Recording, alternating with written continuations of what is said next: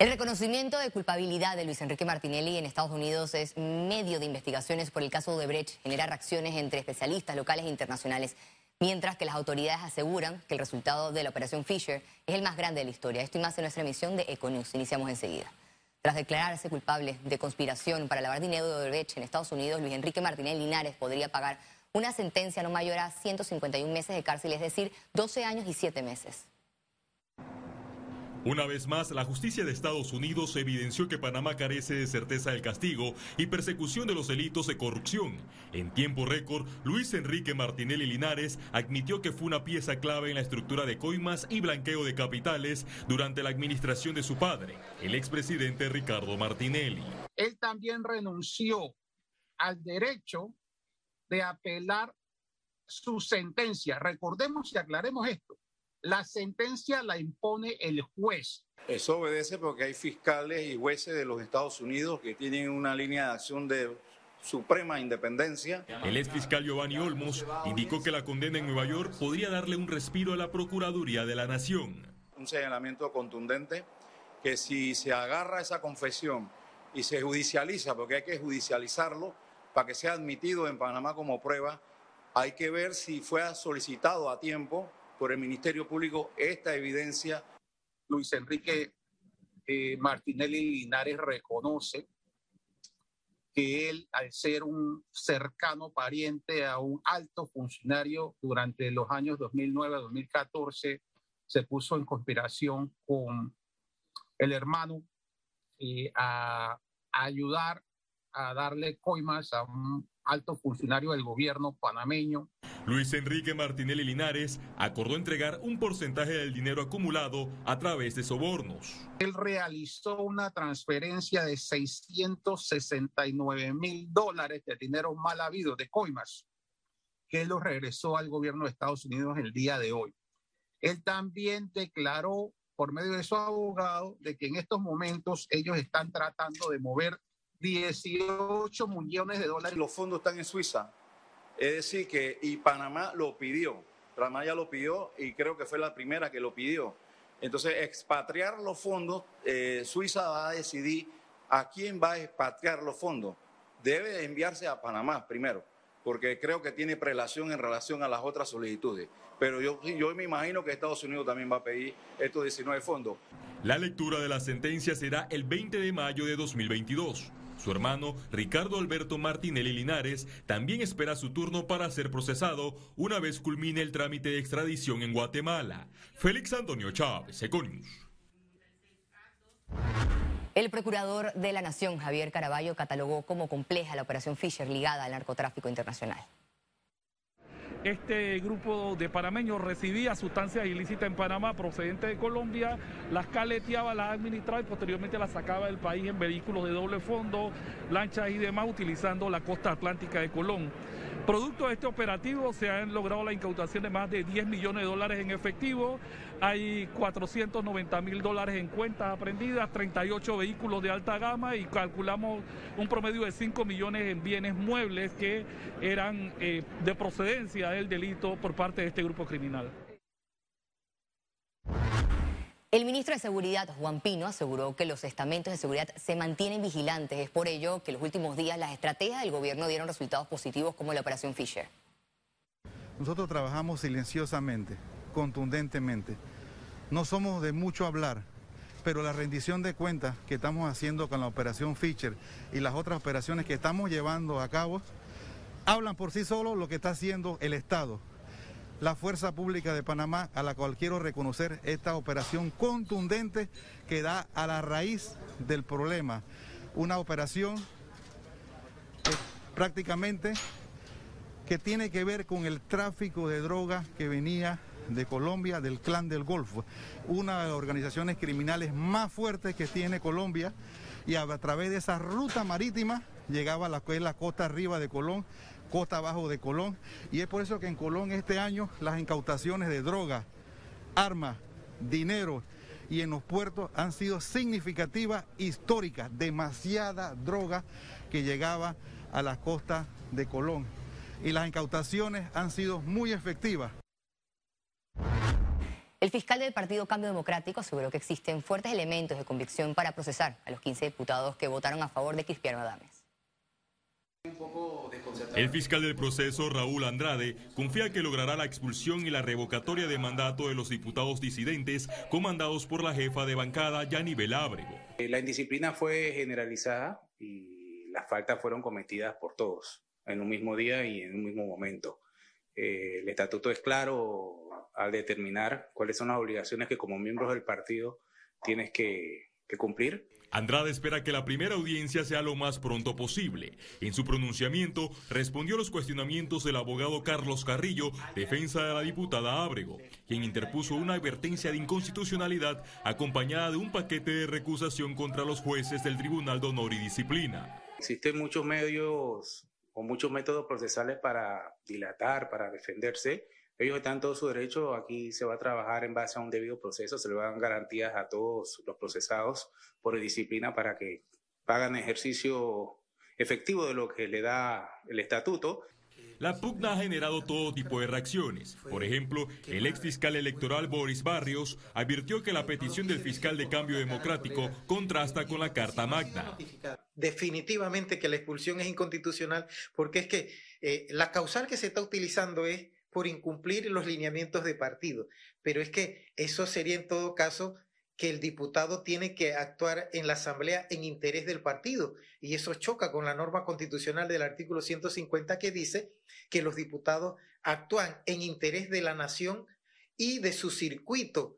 El ex magistrado del Tribunal Electoral, Guillermo Márquez Amado, tiene una opinión jurídica contraria a la de Barrios. Su tesis se basa en que la sanción solicitada contra los 15 diputados no viola la constitución política. La expulsión se puede dar por otras razones y por diferentes razones y eso sí está previsto en los estatutos de los partidos políticos. Una cosa es expulsión y otra cosa es revocatoria de mandato.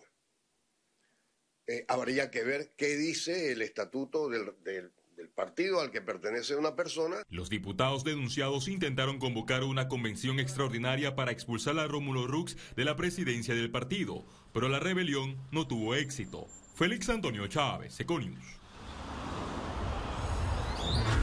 Ahora entramos en materia de salud. En las últimas 24 horas no se han reportado nuevas defunciones por COVID-19. Veamos mejor en detalle las cifras del MINSA. 478.543 casos acumulados de COVID-19. 268 nuevos contagios, 111 pacientes se encuentran hospitalizados, 20 en cuidados intensivos, 91 en sala. 468.416 se reportan recuperados clínicamente. Un total de 7.371 fallecidos no se registraron defunciones en las últimas 24 horas. Total de vacunas aplicadas, 6.049.892 dosis. Cambiemos de temas. Diplomáticos en Panamá celebran junto a la comunidad judía la festividad de Hanukkah. Se trata de una de las festividades más importantes del calendario judío, también conocida como las Fiestas de las Luces, de cuyo encendido participaron embajadores, empresarios y la canciller de la República, Erika Moines, como un símbolo de lazos de amistad y cooperación existentes entre Panamá e Israel. Reconocimiento del gobierno a Israel, que ha sido un aliado estratégico durante toda la pandemia. Durante mi discurso hablé de toda la ayuda que hemos recibido en momentos muy duros. Sí, el lazos eh, entre, eh, entre ambos eh, países es muy fuerte y muy amistad. tenemos muchos proyectos y planes que queremos hacer en el próximo año juntos en muchos temas, agua, eh, agricultura, ciencia, eh, educación. Economía. Panamá avanza en la entrada de vehículos eléctricos al mercado.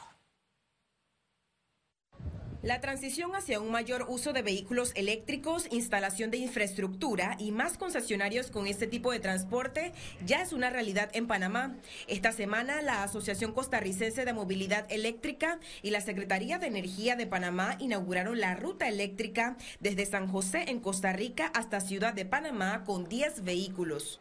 Es una ruta por donde pueden venir los vehículos eléctricos encontrando puntos de carga de capital a capital.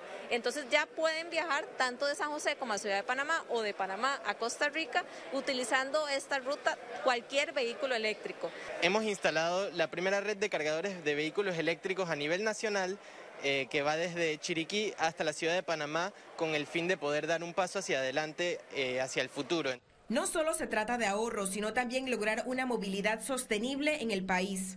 Si bien es cierto que muchos de los vehículos eléctricos pueden tener un costo inicial un poquito más elevado que uno de combustión, a la larga eh, se hace mucho más rentable porque estás ahorrando en gasolina, estás ahorrando en mantenimiento, ya que estos carros no tienen no tienen motor de combustión, no tienes que hacer el mantenimiento del, motor. Un vehículo eléctrico puede recorrer 300, 400 kilómetros de autonomía con una carga que puede estar alrededor de los 7 dólares en comparación a un vehículo de combustión interna que puede tener 25 o hasta más en el costo para llenar el tanque. No echan humo, no usan combustible, no contaminan, no hacen ruido tampoco, no tienen ni contaminación de humo ni contaminación eh, de ruido.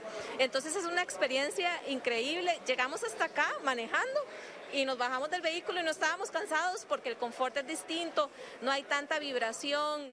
Estas baterías tienen un tiempo de vida entre 7 y 10 años. Siempre depende del ciclo de la batería, se habla de carga y descarga. Eh, dependiendo del fabricante, tienen una cantidad de ciclos eh, y, otra. Eh, también del modo de conducción de, las personas, el auto se va a descargar más o menos. Pero siempre entendiendo que la batería tiene una degradación versus su estado original. A nivel internacional, inició la migración en fábricas de los vehículos de combustión a los eléctricos. Ciara Morris, Econews. Las aseguradoras desembolsaron más de 120 millones de dólares por COVID-19 al cierre de octubre de 2021. Reportan mayor recuperación en la industria. Han tenido gastos, en la parte de gastos médicos, 122 millones más o menos en total. Fueron como 77 millones en la parte de vida y 42 millones en la parte de gastos médicos por salud de personas que han entrado a los hospitales.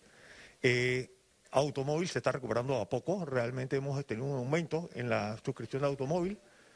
El problema de automóvil hoy día es que pasa que no hay muchos autos para vender. No sé si se ha enterado que las agencias no tienen muchos carros y ha pasado que se ha aguantado. En la parte de construcción, hay proyectos de construcción que ahora están empezando nuevamente que activan las pólizas de fianzas y de cara. El sector industrial no está de acuerdo con la propuesta de la clase trabajadora de establecer en 1.500 dólares el salario mínimo en Panamá. Proponen medir la productividad del colaborador. El salario no es lo que preocupa. Y hacemos una comparación, Alemania, Japón, por ejemplo, Estados Unidos tiene salarios mínimos altos, pero se mide la productividad. Y eso es algo que el sector industrial siempre va a estar de frente. Midamos la productividad y esa productividad tiene que ver con la retribución al colaborador. La propuesta del sector trabajador no tiene ni pies ni cabeza y este es un momento en que todos los recursos adicionales en términos de salario mínimo tienen que ser llevados a darle trabajo al que no tiene, no darle más al que lo tiene. Por un monto de más de 56 millones, el gobierno pagará el próximo 6 de diciembre la tercera partida del décimo tercer mes correspondiente al 2021, informaron este viernes la Contraloría General de la República de Panamá y el Ministerio de Economía y Finanzas. En un comunicado, la Contraloría General indicó que este pago cubrirá de los tres órganos del Estado, entidades descentralizadas, empresas públicas, intermediarios financieros, patronatos y municipios. Autoridades recomiendan un uso correcto de estos fondos. Acodeco inició este viernes el operativo por Navidad 2021 en centros comerciales. Con la llegada de diciembre aumenta el consumo en los comercios, por lo que Acodeco activó sus módulos de atención a los consumidores y acciones fiscalizadoras. El operativo navideño de este año comprende dos fases, una del 1 al 7 de diciembre por compras del Día de la Madre y el otro del 13 al 23 de diciembre por ventas de fin de año. Para esta fecha se habla mucho de que hasta agotar existencia, esa es una de, las de las consignas. Bueno, el público, el consumidor, tiene que saber cuánta, cuál es la cantidad de esa existencia, cuántos son los artículos que vas a tener. Entonces, eso de hasta agotar existencia, esa es una de las cosas que nosotros vamos a ver. ¿Cuándo inicia la promoción? ¿Cuándo termina? El agente económico tiene que decirle claro y veraz al consumidor toda la información de cuándo inicia la promoción y cuándo termina. La dirigencia de la Cámara de Comercio y otros gremios empresariales se reunieron con el presidente Laurentino Cortizo. Durante el encuentro, los dirigentes empresariales recibieron un informe sobre los avances de la administración de la agencia, de la agenda de reactivación económica y los consensos alcanzados con el Pacto del Bicentenario. El presidente Cortizo informó que la comisión de alto nivel para el seguimiento de los acuerdos se instalará el próximo 16 de diciembre.